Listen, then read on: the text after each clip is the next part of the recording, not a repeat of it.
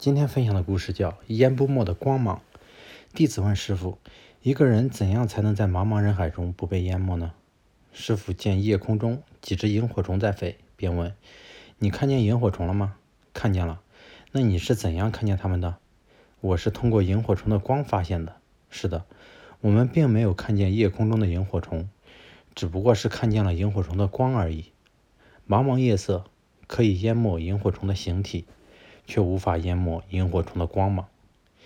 一个人如果也能像萤火虫这样发出独有的光芒，就不会被茫茫人海所淹没。